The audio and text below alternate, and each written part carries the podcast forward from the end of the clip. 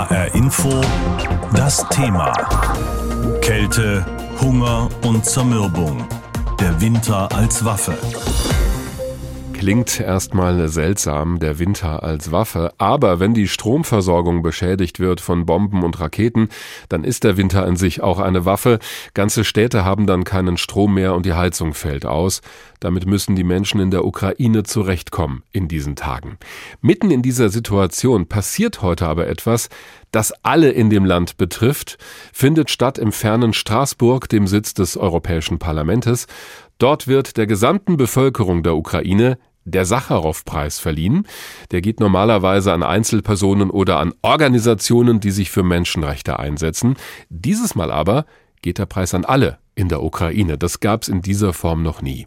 Warum das so entschieden wurde und was die Ukraine eigentlich davon hat, darüber habe ich mit der Vizepräsidentin des EU-Parlaments gesprochen, mit Katharina Barley von der SPD.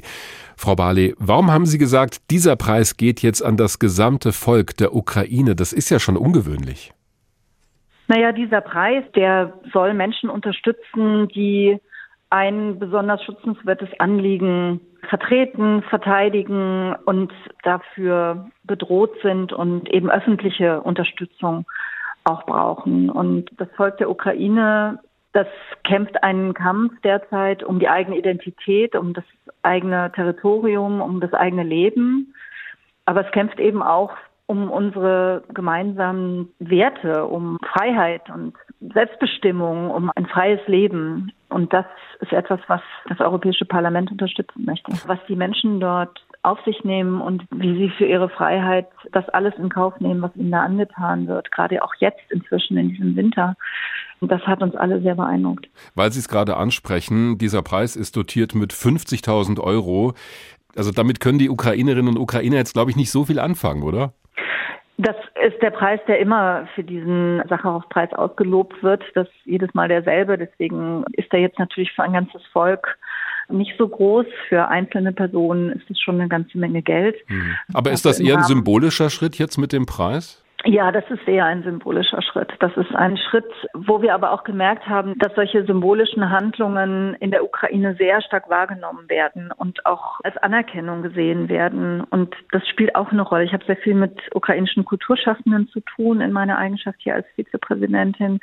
Und auch das erfahre ich dann immer wieder, dass die Tatsache, dass gesehen wird, was dieses Volk erleidet und wofür es kämpft, dass es wahnsinnig wichtig ist, auch um die Moral aufrechtzuerhalten. Denn die Lebensbedingungen sind ja wirklich furchtbar, gerade jetzt im Winter. Jetzt sagen natürlich viele Fachleute, ohne die Waffenlieferungen aus den USA zum Beispiel wird es heute in der Ukraine ganz anders aussehen. Also da ist die Frage, ob es dieses Land so heute noch geben würde. Aus den EU-Ländern, insbesondere Deutschland, kommt da im Vergleich deutlich weniger. Sie haben ja als Parteigenossin einen guten Draht zu Bundeskanzler Olaf Scholz. Was sagen Sie dem, wenn es um deutsche Waffenlieferungen geht? Denn das wird ja sehr kontrovers diskutiert. Sagen Sie da, da müssen wir mal mehr machen? Olaf?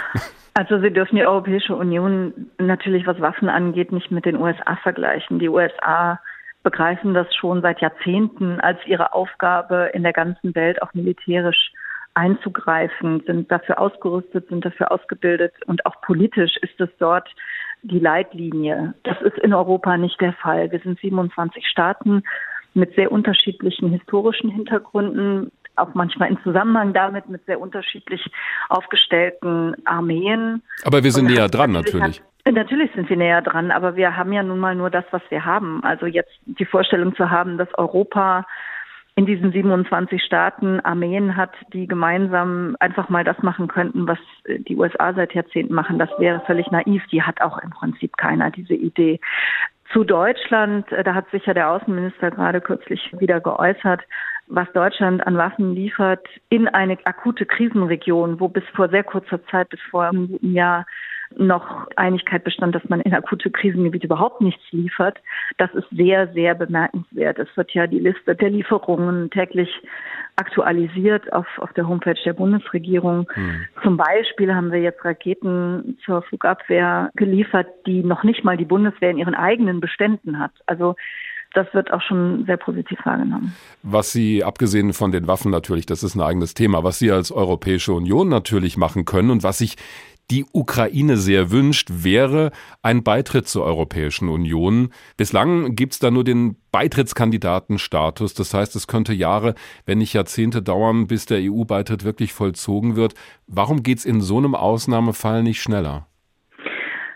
Es geht nicht schneller, weil so ein Beitritt ja nicht nur für die Zeit des Krieges dann Gültigkeit hat, sondern wenn ein Land in der Europäischen Union ist, dann ist es drin. Und die Ukraine ist ein sehr, sehr großes Land. Mhm. Ich glaube, es wäre von der Bevölkerung her das drittgrößte dann. Und es gibt Kriterien, die festgelegt sind für den Beitritt. Und an denen wollen Sie auch festhalten, also auch in dieser Situation, da ist nicht dran zu rütteln. Ja, das mhm. wollen wir, das müssen wir auch. Wir haben die Erfahrung gemacht mit Bulgarien und Rumänien, was passiert, wenn man Staaten aufnimmt, die noch nicht so weit sind eigentlich. Das waren keine guten Erfahrungen, auch wenn diese Länder sich natürlich inzwischen wahnsinnig weiterentwickelt haben. Also ich muss auch sagen, dass die Menschen dafür auch Verständnis haben. Schon, dass der Kandidatenstatus so schnell ging, war ein riesiger, völlig außergewöhnlicher Schritt, weil man eigentlich wirklich viele Reformen durchzuführen hat, insbesondere was Antikorruption, Rechtsstaatlichkeit, auch die Wirtschaft zum Teil angeht.